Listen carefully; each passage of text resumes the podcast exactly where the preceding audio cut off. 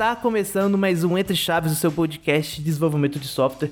Eu sou Felipe Chagas e hoje a gente vai dar prosseguimento aí na nossa série sobre segurança.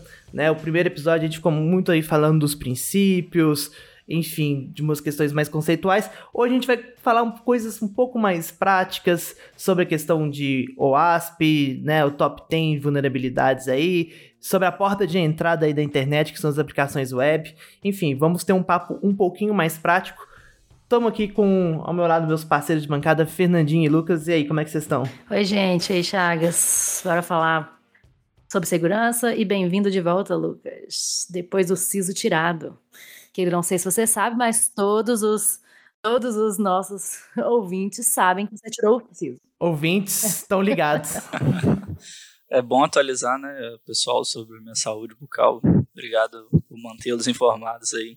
De volta com menos quatro dentes, mas é, finalmente podendo contribuir um pouco. Hoje nós vamos sair todo mundo de chapéu vermelho, não é isso, ô, Dantas? Já aproveitar e incluir o Dantas aí na jogada. Hoje vai todo mundo daqui sair com um chapéuzinho vermelho. E aí, Champa, um pouco mais leve agora, cara? Fala, pessoal que tá nos ouvindo aí. Aqui é o Dantas, cai de volta outra vez. É... E trazemos também mais um reforço de peso aí com o Ander e com o Crash. Fala, pessoal. Sou Marcelo, arquiteto aqui na DTI. Gostei da animação do Marcelo, ele tá muito feliz de estar participando aqui com a gente. É, é, é, é, porque eu tô pensando se eu falo a mesma coisa que eu falei exatamente. ou, ou, ou, às vezes é mais fácil dar um Ctrl C lá na, naquela apresentação que eu tinha, só replicar aqui na mesma apresentação, porque eu vou falar a mesma coisa, não sei. Ela fala, ainda sou o Marcelo, ainda sou o Marcelo. É. Ainda sou o Marcelo, mesmo da apresentação do episódio anterior.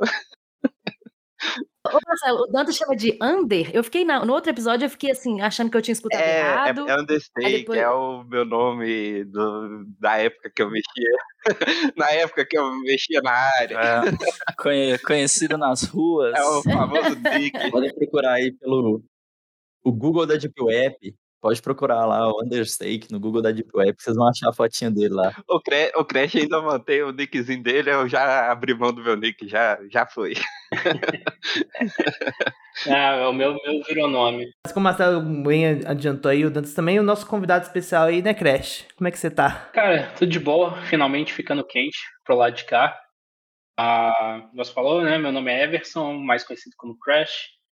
Já trabalhei com Pentest tem um bom tempo sou fundador da BREC e agora estou mais focado aqui na área de Red Team uh, do e-commerce uh, em Berlim. Muito bom. Então, né, com esse, novamente com esse time de peso, como eu comentei no início do episódio, a gente vai falar um pouco sobre assuntos um pouco mais práticos. E eu queria começar aí, né, com, como eu citei, a porta de entrada da, das aplicações hoje em dia, né? Óbvio que ainda existem aplicações desktop, mas a sua grande maioria das aplicações hoje são aplicações web, né? E por que, que é tão importante, do ponto de vista de segurança, nós termos esse cuidado especial com esse tipo de aplicação? Cara, é a aplicação que está exposta para o mundo inteiro, né? Assim, pelo menos a maior parte delas, né? Tirando um nicho bem específico aí, que está de VPN, enfim. São aplicações que qualquer pessoa vai conseguir acessar. Então, se qualquer pessoa consegue chegar na porta da sua casa, o mínimo que você tem que ter é uma segurança decente ali para garantir que o portão tá bem fechado, né? Exato. É, o maior risco é estar tá na internet, né? Tá na internet e o acesso é público, então você aumenta a possibilidade de alguém desse público testar a sua aplicação de maneira amigável ou não, depende. E como já diria um dos famosos da área aí, né? É, se você acha que ninguém vai testar sua aplicação, pode ter certeza de que um garoto do Camboja de 15 anos vai ter esse trabalho de testar sua aplicação. Ah, então é por isso que muita gente economiza com QA, né? Exatamente. Tá Você vai ter QA de graça, para que, que eu preciso gastar com isso? Mas aqui, mesmo se a minha aplicação né, não tiver dados sensíveis, alguma coisa assim, eu devo ainda assim investir em segurança? Eu acho que depende do, dos requisitos. Mesmo não tendo é, dados sensíveis, você tem que analisar o quão, o quão de penalidade teria uh, a sua aplicação ser hackeada. Vamos supor, ah, mesmo tendo dado sensível, minha, minha, meu negócio aqui está na bolsa de valores. E se minha informação vazar aqui, que eu não tenho muita segurança, minhas ações podem cair, não sei, alguma coisa nesse sentido. Gente, é, eu sei que o foco é aplicações web aqui da conversa, mas o pessoal também não pode esquecer que os outros serviços expostos para a internet também são uma porta de entrada, né? Não é só o HTTP, HTTPS ali não. Tem muita empresa que deixa aí FTP, SSH, né, com senha fraca, né? enfim, tem que tomar cuidado com isso aí. Em questão da, da, aplicação ter dados sensíveis ou não, se ela tem que ser protegida, é, é, o meu ponto de vista, tá? Ela sim tem que ser protegida.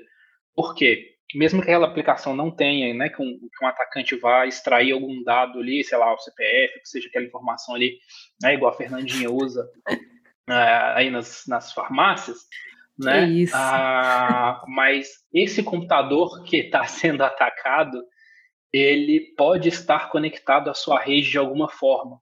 Tá? Então, um atacante ele pode usar aquela máquina ali para entrar na sua rede. Né? Muitas vezes a empresa não tem um controle ah, muito bom disso.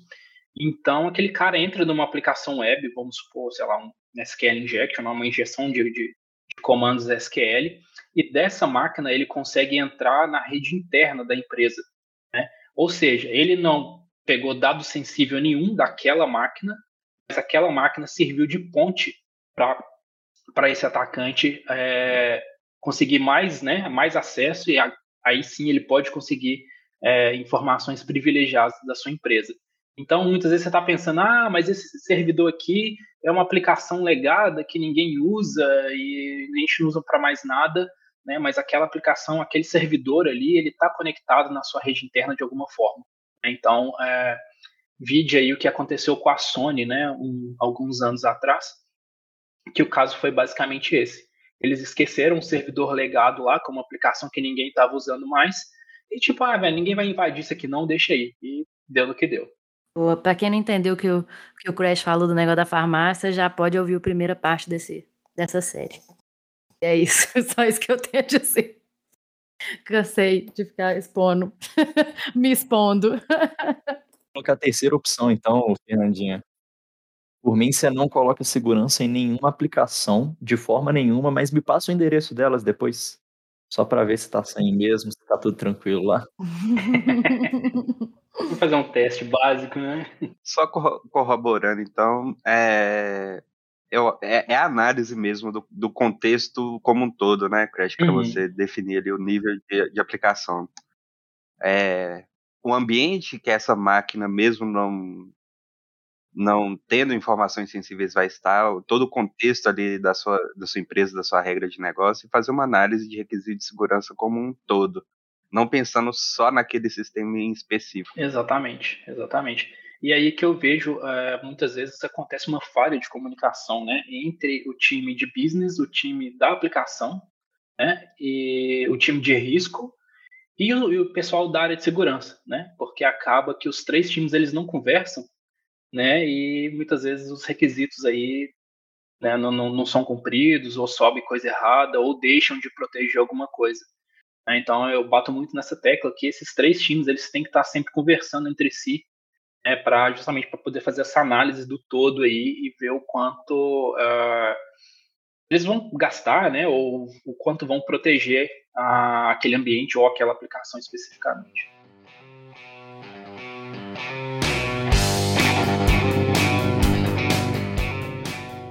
Vocês acham que além então dessa barreira do conhecimento, assim, né, da pessoa achar que talvez ela não precise investir em segurança no, no, no, na aplicação web dela, vocês acham que existe alguma outra barreira para as pessoas não investirem? Por exemplo, ah, se eu colocar segurança aqui, vai, vai ser ruim para a performance da minha aplicação. Ou se eu colocar, se eu investir em segurança, vai ser muito caro. Existe alguma outra barreira para a galera não investir em segurança nessas aplicações web? Existe uma centena de barreiras, né? Assim, uma delas certamente é o conhecimento. Às vezes a pessoa que desenvolve ali uma aplicação, assim, claro, né? Estando dentro da DTI, a gente está falando de contexto de aplicações muito bem estruturadas, com arquitetos experientes, bons desenvolvedores, sem querer vender o peixe da empresa, mas já vendendo, né? É, mas assim, quando a gente olha para o mundo lá fora, essa é uma parcela pequena no todo das aplicações web, né? Então, assim, tem muitas aplicações que são aplicações super simples, que são sites de vitrine, que são pessoas, às vezes sozinho, ou uma dupla que fez o site, subiu ali para poder resolver um problema, ou porque queria subir alguma coisa. Então, assim, nesses aspectos, o conhecimento, eu acho que é a principal barreira. Às vezes a pessoa, ela sequer sabe que a segurança é um fator de preocupação, ou ela sabe, mas o conhecimento raso impede ela de aprofundar ali, às vezes ela acha que já está suficiente o, o, os poucos cuidados que ela tomou, né? Então, assim, dentre todas as barreiras, acho que a maior delas talvez seja o conhecimento, né? É difícil você falar de segurança, é difícil implementar segurança. Eu acho que isso está muito alinhado também essa parte do conhecimento na maturidade das empresas, principalmente no cenário brasileiro hoje em dia em relação à segurança. E como elas enxergam. Uh, eu não tenho nenhum dado estatístico para falar, então vou falar da minha experiência de quando eu atuava na área, onde a maioria das empresas com, só começavam a se preocupar de fato com segurança, dando a devida importância que ela tinha após o primeiro incidente de segurança de informação que tem. E isso aqui no mercado brasileiro, principalmente, está bem atrás de alguns outros mercados, onde essa é a principal segurança. Ah, deixa isso para depois, se acontecer alguma coisa a gente vê o que que dá, sabe? A gente vê o que que faz é, às vezes acha que não, não compensa o custo, que é um gasto desnecessário, mas só vê o tamanho do estrago mesmo quando acontece, sabe? Isso se descobrir se acontece, porque tem, tem esse problema também. Bati nessa tecla alguns episódios atrás, Wander, mas eu concordo demais com isso aí, cara. O preço da segurança ele é um preço invisível, né? Você tá pagando por uma coisa que você nunca vai querer ver. Exatamente. Você não quer ver seu sistema ser hackeado, você não quer ver sua reputação caindo, você não quer ver sua empresa lidando com uma série de consequências catastróficas. Né? Então você paga por aquilo que você nunca quer ver acontecer, né? Um preço invisível. A gente até falou um pouquinho disso, né, Marcelo, no primeiro episódio da série, né, falando que os próprios times julgam que eles são pouco, né, que tem poucos profissionais é, é, para investir na, para, enfim, para avançar na área, né? E assim, um outro ponto também, aí fora isso que eu falei, também tem a própria resistência de muitas é, das equipes. Aí, de novo, não tem nenhum dado estatístico, é mais da minha experiência que eu tive mesmo refletindo. Aí, se o Dantas e o Crash tiverem alguma experiência parecida, mas principalmente quando eu atuava como Red Team em programa de bug bounty, eu tinha muita resistência dos próprios times das empresas, de infra e de desenvolvimento. Olha, minha infra tá 100%. É, você não conseguiu hackear, você conseguiu, sei lá, alguém tipo, é, com não hackear o nível de explorar uma vulnerabilidade que não seja do sistema em si, mas ah, alguém te passou essa senha, alguma coisa nesse sentido, porque o meu código é perfeito, a minha infra é perfeita, alguma coisa nesse sentido, sabe? Então também eu enxergo eu ainda enxergo essa parte de resistência dos times e de vaidade também, sabe? É, e fora que essa parte de engenharia social você tem que estar preparado também, né? Até porque é comum de acontecer aí, ainda mais dependendo de como o sistema está implementado, está ainda mais suscetível a algum ataque de engenharia social. Né? É, eu acho que uma, uma coisa que foi falada pelo Fernandinho também é que às vezes a preocupação mais latente que vem na nossa mente hoje em dia é, são coisas relacionadas à privacidade de dados, privacidade dos meus dados, dados sensíveis. E às vezes seu sistema não está muito ali, você acha que não, não tem nada a ver, segurança e tal. Mas existem ataques de todas as formas, né? O, o, um hacker, alguém mal intencionado, pode fazer seu sistema de refém de diferentes maneiras, querer derrubar o, o seu sistema com, com carga, DDoS, é, não necessariamente só atacando informações sensíveis, né? É, acho que entrando aí no, no ASP Top 10, a gente vai falar mais aí dos ataques mais comuns também, que não necessariamente estão relacionados a informações sensíveis.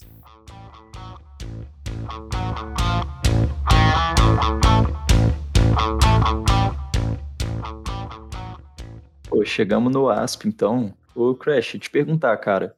Aqui no Brasil, pelo menos, com os networkings que eu tenho, com as conversas que eu fiz, a gente percebe que o, o, o ASP Project, né, assim, todas as suas competências, ele é, ele tem uma relevância grande dentro das indústrias, dentro da área de segurança. Isso também é aí, assim aí na Europa, ou pelo menos aí onde você está trabalhando?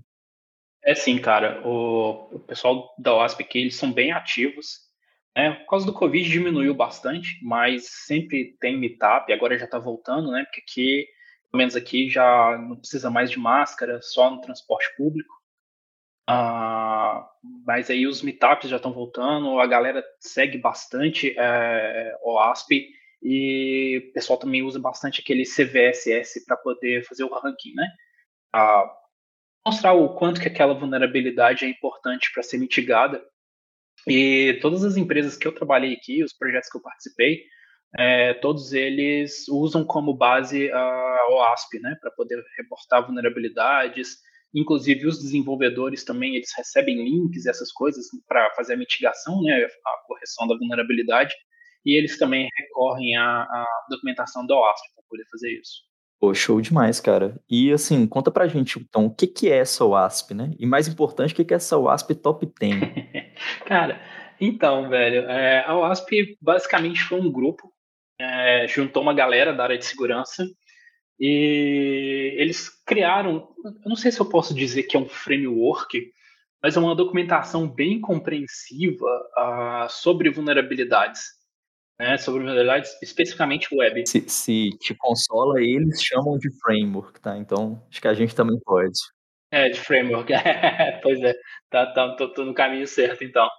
Então, é, eles juntaram todas essas vulnerabilidades, criaram descrições, é, criaram, uh, se for no, no, no, site, por exemplo, tem até uh, exemplos de código, né? Código vulnerável, código é, como que você faz para consertar aquele código. Eles criaram projetos, por exemplo, o WebGold, para quem está querendo entrar na área de segurança, é bem legal, que é uma aplicação vulnerável, né? E você explora essa, essa aplicação e a própria aplicação vulnerável te ensina como é que corrige aquelas vulnerabilidades. É bem, bem interessante. Eles têm vários projetos desse tipo, né? É, recentemente eles criaram, se não me engano, uma documentação específica para APIs, que eu achei bem legal. E eles também têm uma documentação específica para aplicativos de, de telefone, né, aplicativos mobile. Então, assim, é uma gama de, de, documentação, de código, de exemplos, assim, é maravilhoso. Ah, para quem está entrando na área agora, e, e, é, assim, a documentação muito boa e, e fácil de você estudar, né?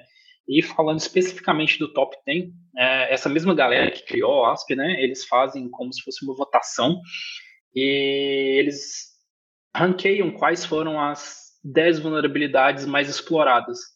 Né? E ano passado saiu um ranking novo né, dessas vulnerabilidades, e tem, então tem lá tem um top 10 das vulnerabilidades mais exploradas aí pelo mundo é, catalogadas no site né, desse, desse pessoal. Então você pode entrar lá no site, wasp.org e tem lá o top 10, você vai ver cada vulnerabilidade tem uma descrição, como aquela vulnerabilidade pode ser explorada, como ela pode ser mitigada. Então tem uma documentação bem interessante sobre cada tipo de vulnerabilidade. Só para deixar claro, nada disso foi essa esse top 10 não foi tirado apenas de dentro deles, né, de dentro da WASP. Eles entraram em contato com diversas empresas de segurança ao redor do mundo, né, que tinham esses dados já, essas estatísticas, eles fizeram esse levantamento. Exatamente. Bom, e aí você falou aí sobre CVSS, né? E não tem como falar sobre CVSS sem pensar em CVE. tá bem relacionado diretamente com outra aí. Sim, sim. E então nós vamos terminar nosso glossário aqui, né, para o episódio de hoje. O que, que, são as Common Vulnerability and Exploits e o CVSS? O que, que são as é, Common Vulnerability Scoring Statistics? Isso, é, exatamente. Tô ficando na dúvida. É isso mesmo? então. E o é... que, que, são essas siglas aí, cara, que a gente tanto fala, né, nesse meio? Então, é, vamos lá, vamos uma por uma, né? Porque são, são três aí. A gente tem o CWE, né? Que, que é, é basicamente uma categorização das vulnerabilidades, né? É... Como weakness enumeration. Exato, certo? exato.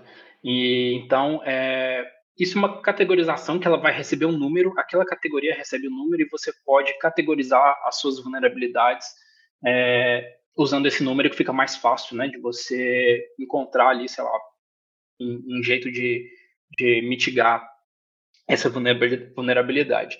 Então, basicamente é isso. O CVE já é a vulnerabilidade em si.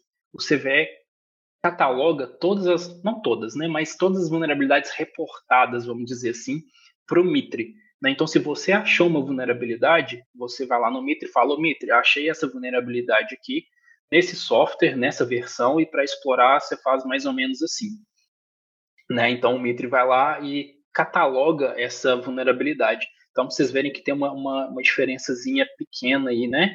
Entre o CWE e o CVE. O CWE é a categorização da vulnerabilidade. E o CVE é catalogação daquela vulnerabilidade de um software específico ou de um sistema específico.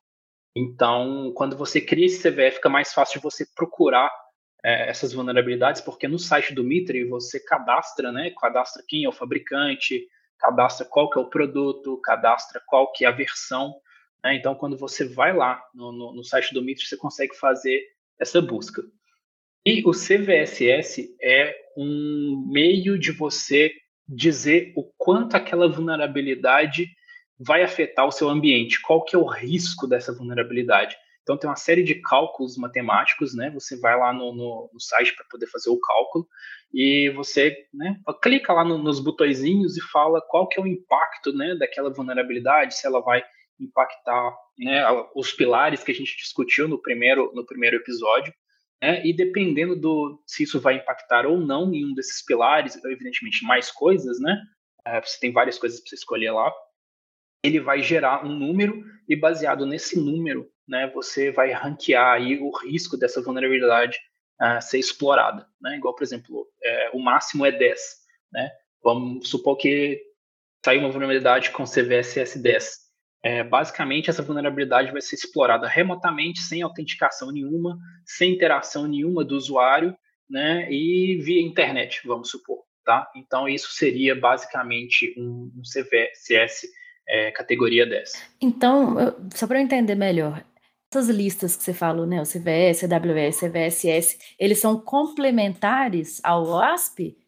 É a diferença, assim? O ASP é mais detalhado, me mostra mais na prática? Como que é? É, exatamente. A OASP é mais código mesmo, mais descrição ali de, de da vulnerabilidade. É, eles é, buscam também muito essa parte de mitigação, né? Então, eles te ensinam como é que você corrige o código e coisas desse tipo. E de educação, né? Acho que é uma coisa muito interessante que grande parte das ferramentas de, de SaaS, de do mercado hoje em dia, não vou fazer propaganda para nenhuma específica, mas enfim, existem várias referências aí, é, eles linkam não, não só para o OASP, mas também para né, todos esses outros é, empresas, frameworks, o nome que você quiser dar por trás, né, de catalogação de, de vulnerabilidade, e tem uma explicação do porquê aquilo é uma vulnerabilidade. E por que, que eu acho que isso é, é fundamental, assim, dando até minha visão aqui como um desenvolvedor, um arquiteto de software, etc.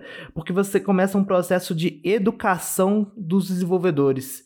Eles vão. A primeira vez vai ser uma novidade, aí eles vão ler, vão ver a, a, o nível né, de, de severidade, o nível de urgência que ele tem de corrigir aquilo, vão ver formas de corrigir dependendo da ferramenta, vai ter exemplo de código, vai ter exemplo nas linguagens mais utilizadas, em Java, em C Sharp, em Node.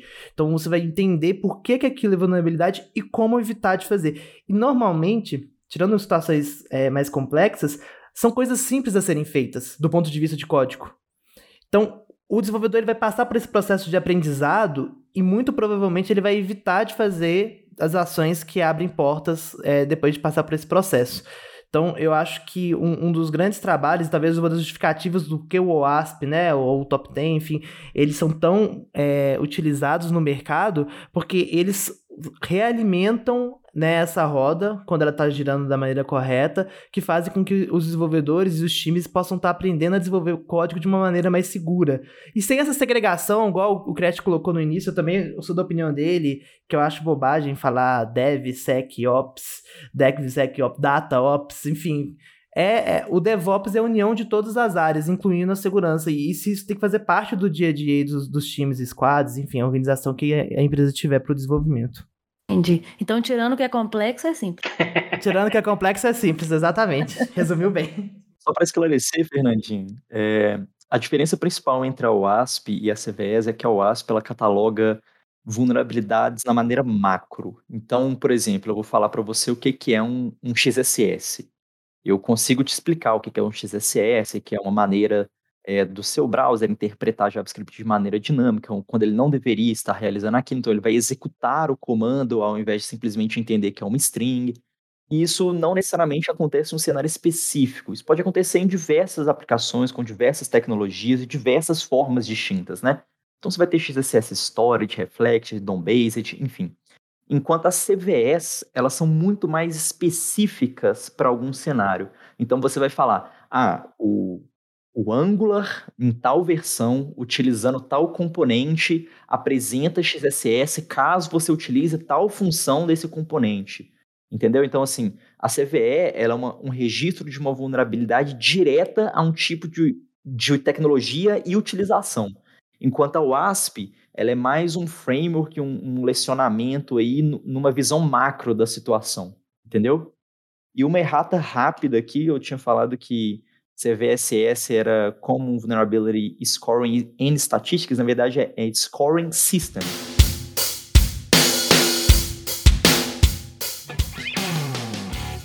Puxando aqui, Under, a gente falou aí sobre algumas vulnerabilidades conhecidas, né? Vulnerabilidades macro, como a OASP cataloga, e algumas vulnerabilidades muito mais situacionais que são registradas na CVS. Você aí, como um belo pentester no auge da sua performance, vai passar um scanzinho lá e acha uma tecnologia, a sua biblioteca, a sua versão específica. O que, que isso significa para você, cara?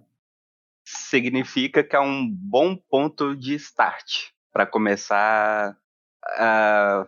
É como se eu estivesse sentindo um cheirinho que algo de errado não está certo. Então, é, na minha atuação, é, é, facilita muito por onde começar, porque quando você, principalmente em testes black box, assim, que você não tem muito muito contato com código, alguma coisa nesse sentido, você tem que. Você tem N possibilidades, você tem um mundo de, com infinitas possibilidades ali. É bom você ter um start ali por onde começar a, a, a, sua análise. Você começou sua análise lá, sentiu esse cheiro, foi atrás do cheiro e descobriu que, de fato, aquela biblioteca ela já tem uma vulnerabilidade conhecida. O quanto que isso aí facilita seu trabalho? Cara, é, facilita muito, vou dizer, uns 80% do trabalho, porque principalmente ali no CVS você tem uma descrição ali, em algumas você tem até uma descrição de alguns ataques, assim, com pseudo-ataques, assim, como um, né? um teste de, de prova, isso, uma hipótese ali. Então, você consegue, de fato, executando aquele testezinho ali que no próprio CVE te dá, você vai mas pode ser que eu consiga ou não, mas o caminho ali tá aberto. Talvez você tenha que modificar para o cenário ali que você tá que você tá testando, mas ainda assim é um é um, uma boa economia, uns 80%. Pô, então eu acho uma biblioteca que ela já tem uma vulnerabilidade registrada, né? Às vezes ela tá desatualizada, a pessoa não colocou o servidor ali e tal, mas para um hacker isso parece meio que achar o pote de ouro no final da arco-íris, né? Qual é a chance de você realmente encontrar uma biblioteca que já tem uma vulnerabilidade conhecida dentro daquela aplicação. Isso realmente é tão comum assim quanto aparenta ser? Né? Porque... É muito, é muito comum. Pô, então, olha, olha o ponto que a gente chega, né? Assim, a gente já tem a vulnerabilidade registrada, já tem a correção dela, às vezes é só se atualizar a biblioteca e pronto, né? Que já o próximo pacote já vai corrigir aquele, aquele ponto falho. E ainda assim, nós três, acredito que o Crash vai concordar também, é, a gente concorda que é muito comum de você achar isso dentro das aplicações, né? Olha o quão absurdo é esse mundo da segurança. Então já tem tudo pronto, é só clicar num botão para atualizar, mas ainda assim, vira e mexe, a gente encontra um, uns milagres acontecendo por aí. A gente, a gente tem um exemplo muito, muito prático disso, Dantas. Não sei se vocês vão lembrar aí, quem está escutando a gente, não sei se vocês vão lembrar do WannaCry. O WannaCry, antes de começar a dar a da repercussão que foi e a massividade que foi, a Microsoft tinha lançado um update já, já prevendo isso aí, já tinha vazado algumas coisas, mas ninguém fez atualização do Windows. Então, foi. É, não, não precisa nem ir tão longe. Aquela falha que teve naquela biblioteca de log do Java, no Log4j, Log que inclusive é um CVSS 10, né? Como o Crash citou de exemplo aí. Esse é um ótimo exemplo de CVSS 10. É, e é, foi uma falha que, né, é, saiu o reporte de Day Zero dela, que se eu não me engano, inclusive, eu acho que o pessoal que descobriu já tinha descoberto há algum tempo, eles ainda seguraram um pouco até a, a, a questão da atualização, como é comum de acontecer, né? É, saiu a atualização sem a, a versão contaminada. Aí eu digo contaminada porque é, é algo que é bem comum em biblioteca open source, pessoas mal intencionadas inserirem códigos maliciosos na biblioteca open source, né? E foi algo que aconteceu. E, e demorou muito para as, as, empresas atualizarem as versões e das dependências que tinham disso, né? E é bizarro porque foi amplamente noticiado por ser uma biblioteca muito popular, uma biblioteca muito usada no mercado, mas ainda assim aconteceu muito essa questão aí da falta de atualização, né?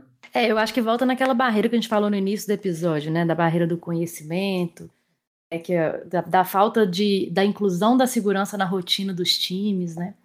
Acho que a gente falou no, no início do episódio. E até eu estava lendo uma pesquisa da Vera Code que nos mostra que assim, pelo menos isso está melhorando nos últimos tempos, né? Assim, ela fez uma, uma, uma comparação entre 2010 e 2021. 2010 assim, era muito pouco os sistemas que tinham algum tipo de análise é, de segurança. Em 2021 já melhorou bastante, tipo, um aumento aqui que ela coloca de 20 vezes. Mas ainda assim, a gente vê esse tipo de coisa acontecendo, né? Falta de conhecimento é, e falta, como eu falei, de colocar segurança na rotina mesmo dos times, né? É, eu, ia até falar sobre isso também. Eu acho que, assim, segurança não é um negócio que está muito no, no, no, conhecimento geral assim, dos desenvolvedores, não vem muito na graduação, por exemplo, né? É algo que a gente adquire ali ao longo da experiência de trabalho mesmo. É, e aí eu fico pensando sobre responsabilidade, sabe? É, o quanto é a responsabilidade do dev ali tá por dentro ali do, do básico, né, do, da segurança para garantir que ele está desenvolvendo algo seguro, o quanto que a responsabilidade às vezes de eu estar tá usando um framework seguro, uma biblioteca seguro, uma biblioteca segura é, para me prevenir, é, e como que eu posso correr atrás dessas qualificações aí mesmo para desenvolver o sistema melhor? E se é, só os devs estando atentos a isso já é o suficiente ou todo o sistema tem que ter um time de, de segurança específico para testar ao máximo a aplicação é, essas, essas, responsabilidades ainda ficam um pouco confusas para mim. Assim. O que, que vocês acham? Prol do meu emprego, eu voto que todo, todo time tem que ter um acompanhamento da segurança bem próximo, com muitos funcionários ali para poder testar bem sua aplicação. Com salários altíssimos. Isso, é, só, só para esclarecer uma coisa, Lucas, é, é porque você focou muito em dev, mas segurança não quer dizer só desenvolvimento, é ponta a ponta. Então, você citou o exemplo da faculdade de desenvolvimento, mas às vezes você vai fazer um tecnólogo, sei lá, em redes de infraestrutura, alguma coisa nesse sentido, também tem que ter. Uh, arquitetura também tem que ter. Então, até, até mesmo de, de design, UX, UI mesmo tem que ter também, sim, sabe? É, o quarto, é a quarta vulnerabilidade mais comum do mundo, né? De acordo com o ASP Top 10, é o, o design inseguro da aplicação. É, um design ruim da aplicação Exato. leva o seu sistema a ter falhas graves de segurança. E até a forma de aprender a segurança, é, existem maneiras formais e maneiras não tão formais, assim, de se aprender. E aí, quando eu digo não tão formais, é uma maneira mais empírica. E eu citei a questão, né, do OASP ser muito educativo para os desenvolvedores, ao mesmo tempo que a lista de vulnerabilidades conhecidas é extremamente é, educativa para quem está querendo né, começar a estudar ali na área, desde que já tem algum background, né, ver vulnerabilidade day, day zero é, ajuda muito, porque você vai estar tá vendo o que, que, acabou de ser conhecido ali como vulnerabilidade, como que foi escalado é, esse nível de acesso. E, e, é bem educativo também, né? Eu sei que não é o foco aqui como se tornar um profissional de segurança, até porque eu também não teria tanta propriedade quando vocês para falar, mas eu, eu vejo muito pessoas seguindo esse caminho, né? Eu lembro, eu tinha um, um, um tive um professor que ele foi uma das primeiras pessoas no Brasil a desbloquear o PlayStation 2. Um abraço aí pro Vivas, tô fazendo expose dele aqui. O, Cra o Crash que tava lá, né, no PlayStation 2, fazendo sucesso na época. Exa exa exatamente. Esse conhecido trombaram lá, né? E. Nossa, até perdi o fio da piada aqui. Mas ele contava, né? Apesar de ser uma outra área de segurança, muito voltada ali para elétrica, né? É, mas ele contava que ele, ele aprendia muito com lista de vulnerabilidade conhecida. Que foi uma forma que que ele teve para conhecer muito ali, do, acompanhou muito a cena do PlayStation 1, tanto que ele foi um dos pioneiros aqui no Brasil no desbloqueio do PlayStation 2. E aí entra muito nisso, né? As formas de se aprender são várias, né? São muitos caminhos que a pessoa pode seguir, e aí depende muito aí de que cada um procura e a forma com que consegue aprender melhor. Não estou dizendo que é pelo desbloqueio do PlayStation 2, mas eu vou deixar meu agradecimento de coração pra esse herói aí. Agradece aí, o Vivas. Ah, Vivas, se você estiver ouvindo a gente, cara, tipo, mal te conheço, mas já considero pacas.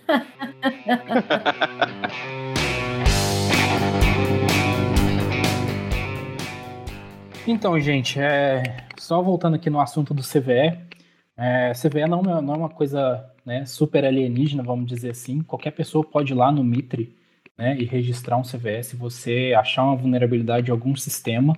Né, eu sei que o tema aqui é web, mas não necessariamente você precisa né, cadastrar uma vulnerabilidade web. Você pode cadastrar qualquer vulnerabilidade. Você tem lá no site do Mitre, tem um formuláriozinho onde você coloca todas as informações que, que são relacionadas à vulnerabilidade que você encontrou, né, e você pode uh, pegar os, o, número de CVE vai ser é, direcionado para você. Né? Então, é, se você tem alguma pesquisa, alguma coisa onde você encontrou vulnerabilidade, você pode ir lá e cadastrar esse CVE que vai ficar lá no seu nome. E a minha recomendação é que você já mande tudo pronto, porque é, o CVE só é publicado depois que existe uma correção ou que existe uma publicação daquela vulnerabilidade num blog ou pelo fabricante ou alguma coisa do tipo. Né? Então, é pegar todas as informações depois que você já tiver o, a resposta do fabricante falando que já consertou e colocar isso tudo, colocar os links todos lá no, no, no formulário do Mitre, que aí eles vão processar isso e separar o número de CV para você. Boa. Então a gente vai chegando ao fim de mais um episódio, né? Aqui agora, como prometido, falamos de algumas questões mais práticas. Fica aqui o nosso abraço para todos os nossos ouvintes e terça-feira tem mais, gente. Tchau, tchau, até mais. É, não, deu tempo da, não deu tempo da gente falar das, dos top 10, mas a gente vai falar ainda em algum episódio para frente. Então, então, até a próxima. Valeu, pessoal. Valeu, gente. Até mais. Valeu, pessoal. Até mais.